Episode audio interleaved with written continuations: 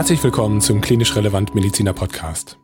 Klinisch Relevant ist eine Plattform für medizinische Fortbildung und bietet euch im Rahmen dieses Podcasts kostenlose und unabhängige Fortbildungsinhalte, die ihr jederzeit und überall anhören könnt. Heute habe ich einen besonderen Beitrag für euch ausgegraben und zwar habe ich im äh, November 2018 mit meinem Kollegen Per Scholz, der mittlerweile bei uns auch in der Praxis arbeitet, ein Podcast-Interview zum Thema psychiatrische Notfälle und insbesondere das Thema PsychKG und Betreuungsgesetz aufgenommen. Dieses Interview ist ein bisschen in Vergessenheit geraten und das vollkommen zu Unrecht. Deswegen möchte ich es euch heute präsentieren. Bitte verzeiht die etwas reduzierte Audioqualität. Nichtsdestotrotz ist der Inhalt sehr, sehr interessant und wie ich finde auch sehr relevant für jeden Kliniker. Aufgrund der Länge des Interviews haben wir es in zwei gut verdauliche Portionen unterteilt. Das heißt, heute hört ihr den ersten Teil, in dem es primär um das sogenannte PsychKG geht. Viel Spaß also beim Hören und viele Erkenntnisse. Ich sitze hier heute ganz gemütlich beim Tee mit meinem Kollegen Per Scholz. Und es soll heute um ein ganz wichtiges und spannendes Thema gehen, also ganz grob gesagt äh, um psychiatrische Notfälle. Und als erstes wollte ich dich gerne fragen, Per, ob du dich einmal kurz vorstellen könntest, insbesondere was du so beruflich natürlich machst. Gerne. Mein Name ist Per Scholz, ich bin ähm, Facharzt für Psychiatrie und Psychotherapie. Ich arbeite jetzt seit 2008 in der Kaiserswerther Diakonie im Florence Nightingale Krankenhaus und bin da Oberarzt für eine Akutstation und ähm, im Moment auch für eine offene Psychosestation. Zwischenzeitlich habe ich auch eine offene Psychotherapiestation betreut und habe mich in den letzten Jahren insbesondere eben auf diese ganzen Rechtsdinge in der Psychiatrie auch ähm, spezialisiert, bilde da auch unsere Assistenzärzte fort.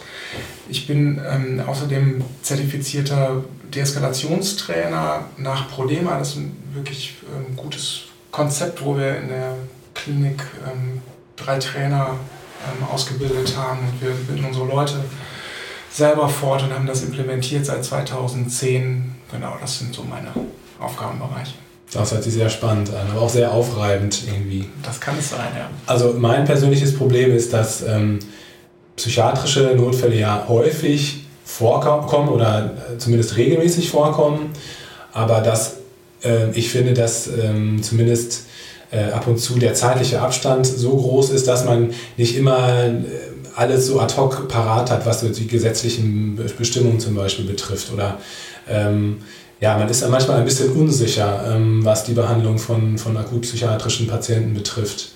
Und deswegen freue ich mich, dass du dir heute Zeit genommen hast. Das ist sehr nett von dir. Ähm, als erstes ähm, wollte ich dich gerne fragen ähm, zum Thema PsychKG. Ähm, was genau regelt das PsychKG? Wo, wofür ist das letztlich ähm, erstellt worden?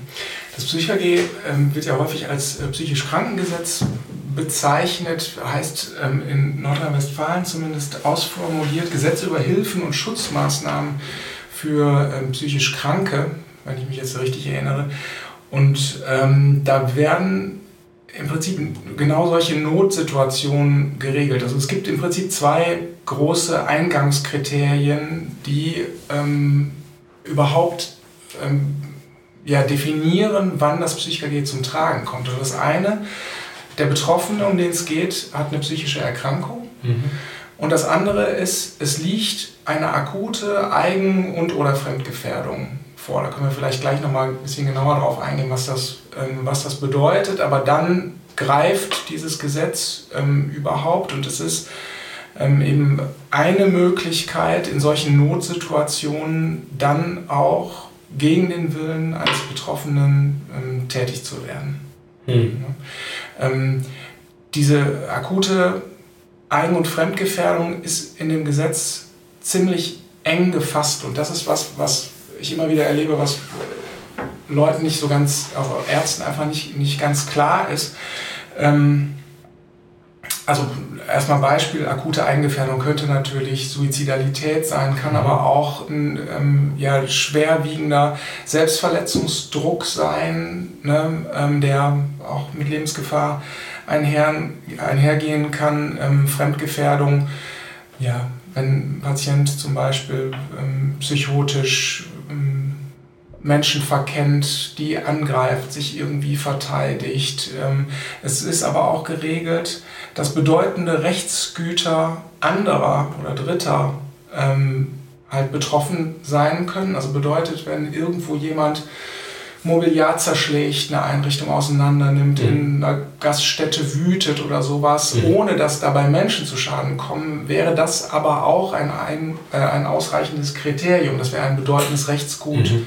Dritter. Mhm. Ja.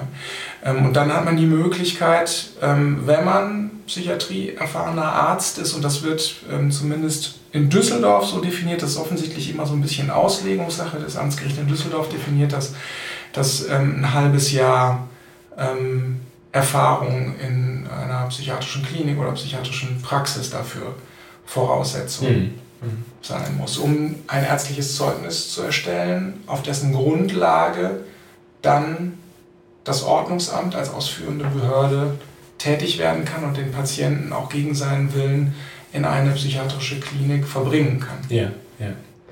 Ähm, letztlich ähm, ist ja in dem, in dem PsychKG ähm, nicht geregelt, ähm, wo letztlich die Behandlung dann stattfinden muss, oder? Also genau. kann also ein PsychKG oder eine Unterbringung oder Behandlung eines Patienten gegen den Willen des Patienten kann ja auch in einem ganz normalen Krankenhaus stattfinden. Ist das richtig? Also wenn der Patient sage ich mal, internistisch sehr erkrankt wäre und einer internistischen Behandlung bedarf? Nein. Ähm, ein, eine Psychologie-Unterbringung kann nur in einem psychiatrischen Krankenhaus ja. oder einer vergleichbaren Einrichtung, steht immer in den äh, Unterbringungsbeschlüssen ähm, drin. Also in der Regel ist das so, dass die für die Klinik, die den Antrag gestellt hat oder wo es dann hingeht, ähm, diese Unterbringungsbeschlüsse ausgestellt werden. Ähm, und da steht oder vergleichbare Einrichtungen. Damit mhm. sind aber nicht jetzt somatische ähm, Krankenhäuser mhm. gemeint. Da hat man ja auch die Möglichkeit, in solchen Notsituationen tätig zu werden. Das ähm, findet dann aber äh, auf der Grundlage des rechtfertigenden Notstandes okay. statt, ähm, die ja ein Arzt zumindest berechtigt, ähm, 48 Stunden lang solche Maßnahmen eben aufrechtzuerhalten, auch jemanden ähm, gegebenenfalls ans Bett zu fesseln, wenn sich die Gefahr nicht anders abwenden lässt. Mhm. Ne? Das Psychologie umfasst aber natürlich viel mehr. Das sind die Eingangskriterien. In der Tat ist aber ähm, ganz viel und, äh, geregelt ähm, über ähm, Rechte und Pflichten und vor allen Dingen eben auch die Verpflichtung des Arztes, ähm, die sehr weitreichend sind. Äh, man muss sich vorstellen, ähm, jemandem die Freiheit zu entziehen, ist einer der größten Grundrechtseingriffe, die, ähm, die vorgenommen werden können. Mhm. Ja, und das passiert hier auf einer ähm, medizinischen Grundlage, aber der Gesetzgeber hat ähm, sehr dafür gesorgt, dass in dem Gesetz dann die Hürden ähm, sehr hoch liegen, ähm, um diesen Grundrechtseingriff ähm, tatsächlich äh, auszuführen. das bedeutet zum Beispiel auch, dass diese akuten Gefährdungsaspekte nicht anders abwendbar sein dürfen als durch die Unterbringung in einer psychiatrischen Klinik. Also wenn es irgendeine Möglichkeit gibt, wenn irgendein Angehöriger da ist, der sagt, ich kenne solche Zustände, wir haben einen Arzt, ähm, der die, weiß ich nicht, der Medikamente geben würde, der vertraut, äh, der Betroffene vertraut dem Arzt und ich bleibe 24 Stunden bei dem, ähm, ich übernehme die Garantie, dass da jetzt nichts passieren kann und wenn irgendwas schwierig wird, dann stellen wir uns wieder vor. Das wäre eine Konstellation, mhm. wo man kein Psych-KG einleiten dürfte, mhm. weil die Gefahr durch ein milderes Mittel, was nicht in das Grundrecht des, ähm, mhm. des, des, Patienten eingreift, des Betroffenen eingreift, abgewendet werden könnte.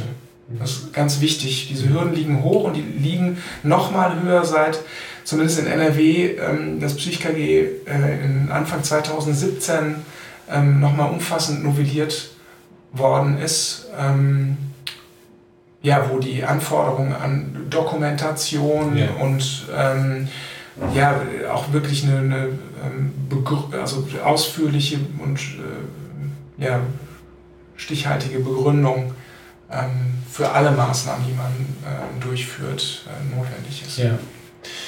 Jetzt soll das ähm, Ganze ja sehr klinisch relevant sein, was wir hier erzählen.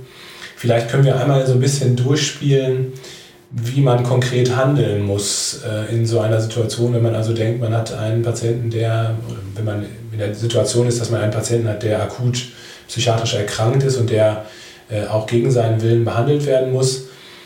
Jetzt ist das ja schon relativ aufwendig ähm, aus meiner Erfahrung. Ich muss viele verschiedene Leute informieren, ich muss äh, einen Attest erstellen. Ähm, vielleicht kannst du da noch mal was zu sagen. Das ist natürlich auch von Land zu Land, von Bundesland zu Bundesland mhm, unterschiedlich. Ne? Genau. Aber welche, welche Instanzen sind da involviert? Was muss ich machen, zumindest jetzt äh, im Groben wie in NRW? Ähm, wie sieht das da aus? Es hängt ein bisschen davon ab, wo das Ganze dann stattfindet. Es ist für die Klinik noch ein bisschen was anderes als im niedergelassenen Bereich. Ähm, Im niedergelassenen Bereich, also wenn beispielsweise ein Patient in einer Praxis, ähm, nehmen wir auch das Beispiel im psychotischen äh, Zustand, irgendwie randaliert, Menschen angreift oder ankündigt, sich ähm, selber umzubringen, ähm, muss man natürlich auch irgendwie schnell handeln. Ähm, und äh, dann ist es ratsam, halt sofort das Ordnungsamt mit ähm, dazu zu holen, die als ausführendes Organ dann auch den Transport in eine psychiatrische Klinik übernehmen können. Ne? Die Polizei als erster Ordnungshüter ist natürlich auch immer eine Option. Also im Zweifelsfall ist es so im niedergelassenen Bereich, wenn ich mir gar nicht mehr zu helfen weiß, hole ich die Polizei dazu. Wenn ich die Situation einigermaßen handeln kann und den Patienten jetzt vielleicht in eine einigermaßen sichere Umgebung, ähm, in einer sicheren Umgebung habe, wo ich beruhigend auf ihn einwirken kann und zumindest die Situation jetzt da im Moment erstmal abfangen kann, sollte man das Ordnungsamt rufen. Die brauchen dann eben so ein ärztliches Zeugnis mhm. und ähm, aus dem die psychische Erkrankung und die akute Eigen- oder Fremdgefährdung hervorgeht, die nicht anders abwendbar ist. Mhm. Und es sollte auch eine Empfehlung über den Unterbringungszeitraum mhm. drinstehen. So. Und wenn dieses Zeugnis existiert und ähm, das Ordnungsamt dazu kommt, können die auf dieser Grundlage den Betroffenen dann auch in eine Klinik verbringen und dann ist es im niedergelassenen Bereich im Prinzip erstmal abgeschlossen. Mhm. Ähm, und darf ich kurz dazu ja. fragen? Dieses ärztliche Zeugnis, das darf auch jemand ausstellen, der jetzt nicht die psychiatrische Erf äh, Erfahrung hat, wie du, die du gerade angesprochen hattest mit den sechs Monaten? Ja, also im Gesetz steht, dieses ähm, Zeugnis soll von einem psychiatrieerfahrenen Arzt ausgestellt werden. Wenn bloß in dem Moment kein psychiatrieerfahrener Arzt da ist. Ich habe jetzt noch nie erlebt, ähm, also ich habe aber auch noch kein Gerichtsverfahren erlebt, wo dann letztlich sowas auseinandergenommen worden ist. Mhm. Das wäre sicherlich schwierig mhm. insgesamt. Mhm. Und ich denke, man kann dann es letztlich nur erstmal mit der akuten Notsituation begründen. Und letztlich ist es ja so, wenn die Patienten oder Betroffenen dann in eine psychiatrische Klinik kommen, ist da ja auch nochmal ein Facharzt, mhm. der am nächsten Tag in der richterlichen Anhörung auch zum Gutachter ähm, ernannt wird mhm. und sein Urteil nochmal abgibt. Mhm. Ja? Okay. Ähm, und ja, ich denke, das sollte wirklich solchen ganz akuten Notsituationen ähm, vorbehalten sein. Ähm, in der Klinik ist es so, ähm, dass da im Prinzip der aufwendige Teil dann losgeht. Also wenn sowas in der Klinik passiert oder wenn sich jemand ambulant vorstellt, wo dann so eine Konstellation aber ersichtlich wird, kündigt an, sich umzubringen und sagt, ich habe mich zwar hier vorgestellt, will aber jetzt nicht bleiben, ich ziehe jetzt los und stürze mich von der Brücke, das wäre auch so eine mhm. Situation. Ähm, dann ähm, wäre der Ablauf erstmal der gleiche. Der Patient dürfte auf der Grundlage eines ärztlichen Zeugnisses zunächst mal festgehalten werden. Ähm, in der Klinik müsste das Ordnungsamt ja dann nicht kommen, um Transport sicherzustellen. Der ist ja schon, an, also im Idealfall an einem sicheren Ort. Ähm, und äh, das Ordnungsamt wird dann informiert. Das ärztliche Zeugnis geht, geht ans Ordnungsamt und das Ordnungsamt stellt dann den Antrag bei Gericht auf Unterbringung. Mhm. Ja? Und auf dieser Grundlage und mit diesem Antrag ähm, erfolgt dann bis Ablauf des nächsten Tages, heißt es im Gesetzestext, die richterliche Anhörung. Bis Ablauf des nächsten Tages kann bedeuten knapp 48 Stunden, mhm. wenn es schlecht läuft.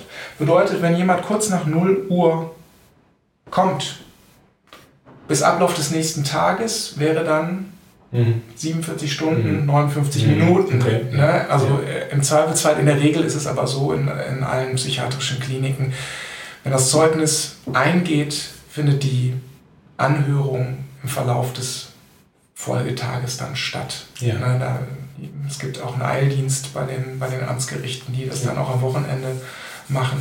Ja. Und ähm, muss so ein Transport in Begleitung der Polizei erfolgen? Also in der Konstellation natürlich, dass ein Patient aggressiv ähm, nicht gewillt ist mitzugehen. Das Ordnungsamt würde grundsätzlich reichen. Auch die haben Mittel, ähm, also zum Beispiel fixierende Maßnahmen, also im Sinne von Handfesseln, mhm. da anzuwenden mhm. und sind dazu befugt. Mhm. Ähm, die Polizei käme ja dann ins Spiel, wenn das Ordnungsamt alleine so eine Situation nicht, nicht bewältigen kann. Ja. ja ähm, und ja, also da die Polizei, wenn solche Dinge, ich sag mal, außerhalb von Kliniken passieren, sowieso häufig eingeschaltet ist, weil irgendjemand da die Polizei gerufen hat, mhm. ähm, wird das im Prinzip vor Ort geklärt. Ähm, müssen die Polizeibeamten jetzt noch mit? Hat das Ordnungsamt das so mhm. im Griff? Können die den Transport bewerkstelligen? Mhm. Das wird dann da akut gesehen und es ist nicht unbedingt jetzt ähm, notwendig, dass der Arzt das einschätzt. Ne? Und da sind die Ordnungsbeamten meistens auch sehr erfahren. Okay.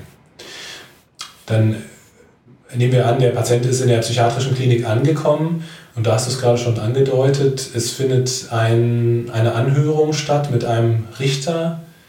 Kannst du das nochmal schildern, wie da die Schritte sind? Mhm.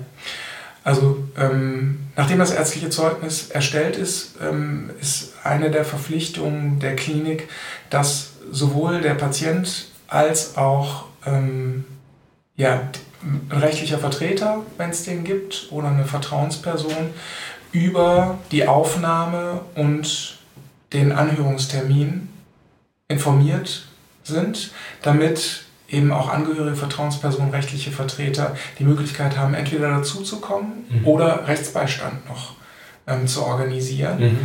Ähm, der Patient muss ausführlich, schriftlich wie mündlich über seine Rechte und Pflichten aufgeklärt werden im Rahmen der Psych-KG-Unterbringung. Da nenne ich vielleicht einen Punkt, weil der ziemlich relevant ist. Der Patient ist nicht verpflichtet, sich behandeln zu lassen. Hm. Er ist zwar zu seinem Schutz und zu einer medizinischen Behandlung in der Klinik untergebracht. Diese Behandlung erfordert aber seine Zustimmung. Und er ist nicht verpflichtet zuzustimmen. Mhm. Ja?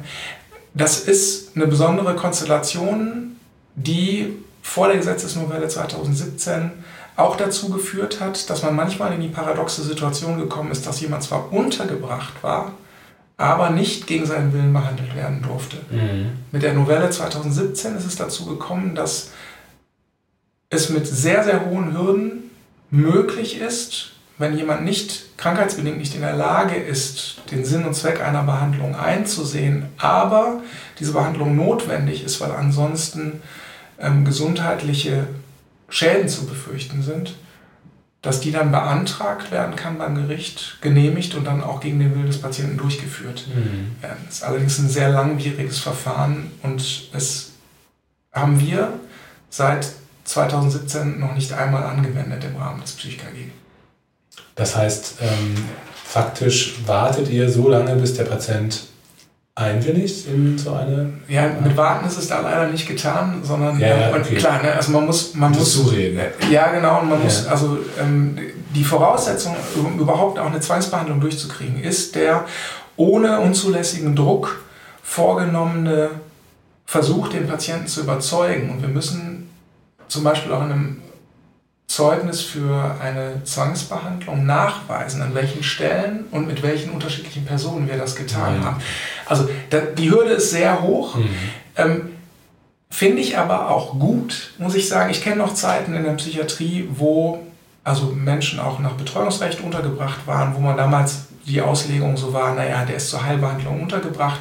Wenn er nicht kooperiert, dann wird er halt behandelt. Das war tatsächlich gang und gäbe. Mhm. Und stellt die Autonomie des Patienten natürlich ganz hinten an. Mhm.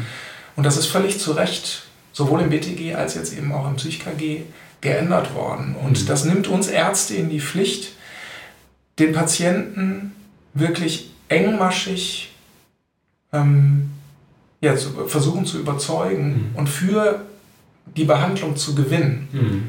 Und das nimmt uns auch in die Pflicht, andere Angebote zu machen als einfach Zwang und Gewalt von unserer Seite. Mhm. Denn das muss man immer sich klar machen. Jemandem die Freiheit zu berauben, ist schon Zwang. Mhm. Wenn da noch Sicherungsmaßnahmen dazukommen, ähm, die Isolierung in einem besonderen Raum, Beschränkung ähm, der, der Freiheiten im Sinne von Ausgangsbeschränkungen, ja. ja Festhalten oder eben im schlimmsten Fall ähm, die, das Festbinden an einem Bett, das Fixieren. Mhm. Ähm, das sind, da, da, üben wir Gewalt aus. Mhm. Ja? Ne, das ist dann immer so, die Begründung ist, ja, wir versuchen ja auch Gewalt und, und ähm, also abzuwenden und Gefahr abzuwenden, ja. klar, aber wir müssen uns trotzdem bewusst machen, ja, wir üben Gewalt aus. Mhm. Ja, und das ist eine ganz schwierige Situation auch in der Psychiatrie, dass wir durch das PsychKG auch ordnungspolitische Aufgaben haben. Dieser Passus, dass auch bedeutende Rechtsgüter Dritter betroffen sein können und dass das ein Grund sein kann, jemanden ähm, halt in der Psychiatrie ähm, unterzubringen, wird sehr, sehr kritisch beurteilt insgesamt, weil die Psychiatrie ordnungspolitische Aufgaben mhm. übernimmt an der Stelle, wo mhm. wir doch eigentlich angetreten sind, mhm. als Therapeuten Menschen zu helfen. Mhm. Mhm. Ja. ja.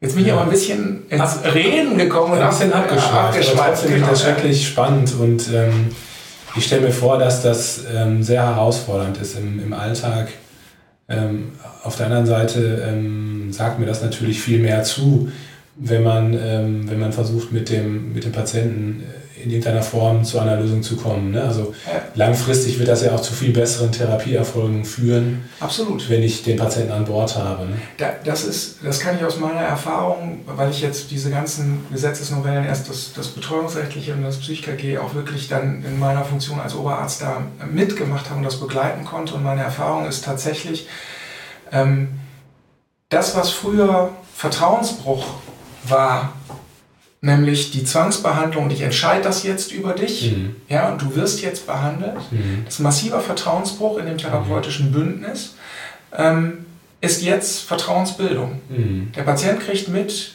ich bemühe mich darum, ihn zu überzeugen. Immer und immer und immer wieder. Mhm. Ja, das macht was mit dem therapeutischen mhm. Verhältnis. Und da mhm. kann ich eigentlich fast nur Positives von okay. berichten. Okay. Ja. Ja.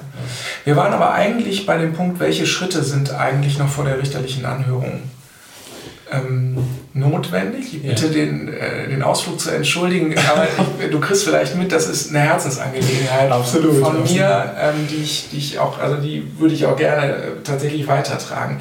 Ähm, wir hatten gesagt, vor der richterlichen Anhörung findet die ähm, Aufklärung über Rechte und Pflichten statt, die schriftlich und mündlich zu erfolgen hat. Das Gleiche gilt für den Rechtsvertreter und die Vertrauensperson des Patienten. Also das ist einfach ziemlich umfangreich, mhm. was da zu tun ist.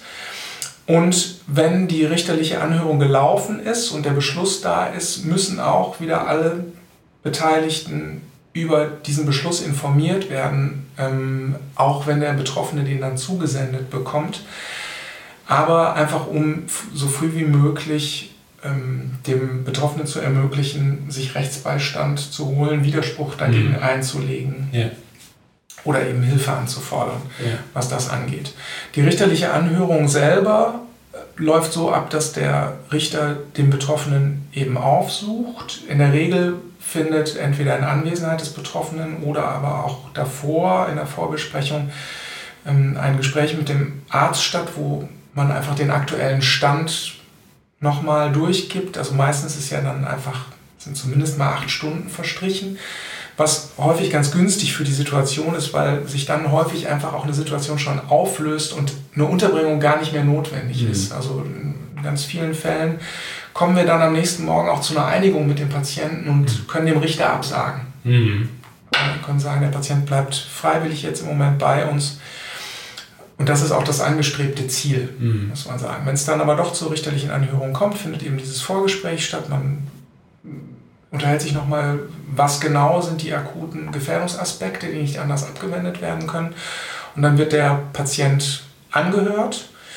Der Richter macht sich ein Bild und entscheidet unabhängig. Und das ist auch tatsächlich so. Also ich habe immer wieder die Erfahrung gemacht, dass Gott sei Dank die äh, Richter nicht einfach blind den Einschätzungen von uns Ärzten folgen, sondern sich tatsächlich ein objektives Urteil bilden und auch schon äh, immer wieder Unterbringungsanträge auch zurückgewiesen haben. Mhm. Und die Patienten verlassen dann gegen ärztlichen Rat die Klinik.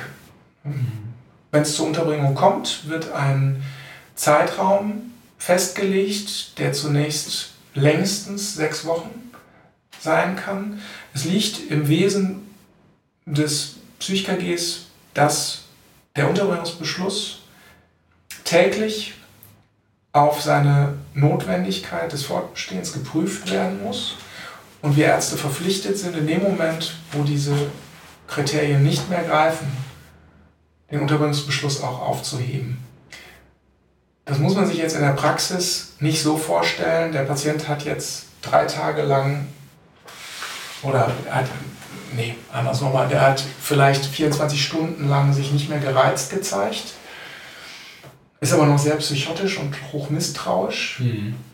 bietet keine Fremdgefährdung mehr, muss aufgehoben werden. Also es ist ja klar, dass wir mit einer verhältnismäßig großen Wahrscheinlichkeit zumindest sagen müssen, die Gefahr ist jetzt im Moment abgewendet. Mhm. Ja, ähm, bedeutet, es wird immer einen Überlappungsbereich oder Graubereich geben, in dem einfach vielleicht nicht mehr im ganz engen Sinne diese akute Eigen- und Fremdgefährdung sichtbar ist, aber trotzdem noch die Gefahr besteht. Mhm. Ja, und ähm, aber sobald das eben nicht mehr der Fall ist, muss auch der Untersuchungsbeschluss aufgehoben werden. Das wird dem Gericht dann angezeigt und dann darf der Patient wieder frei entscheiden. Wenn die vertrauensbildenden Maßnahmen vorher geklappt haben, mhm.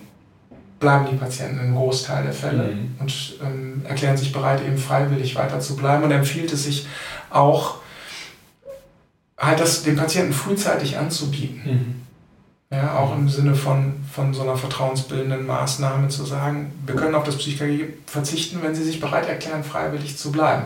Mhm. Ja, dazu muss er natürlich so weit aus dem akut, akuten Zustandsbild raus sein, dass er jetzt überhaupt wieder in der Lage ist, auch da so, eine, so ein Bündnis zu schließen, mhm. so eine Kooperation zu zeigen. Das wäre der erste Teil des Podcast-Interviews mit meinem psychiatrischen Kollegen Per Scholz. Ich hoffe, du konntest viel für deine klinische Tätigkeit mitnehmen. Sei gespannt auf den zweiten Teil, in dem es insbesondere um das Betreuungsgesetz geht. Wenn du Fragen oder Anregungen zu unserem Podcast hast, dann melde dich doch gerne unter kontakt klinisch-relevant.de. Gleiches gilt, wenn du gerne einmal mitmachen möchtest bei uns und auch mal einen spannenden Beitrag auf klinisch relevant veröffentlichen möchtest, besuche uns gerne auf unseren Social Media Kanälen, bei Facebook, bei LinkedIn, bei Instagram, bei YouTube, wo auch immer. Bis zum nächsten Mal wünsche ich euch eine gute Zeit. Bleibt gesund. Bis dahin. Ciao.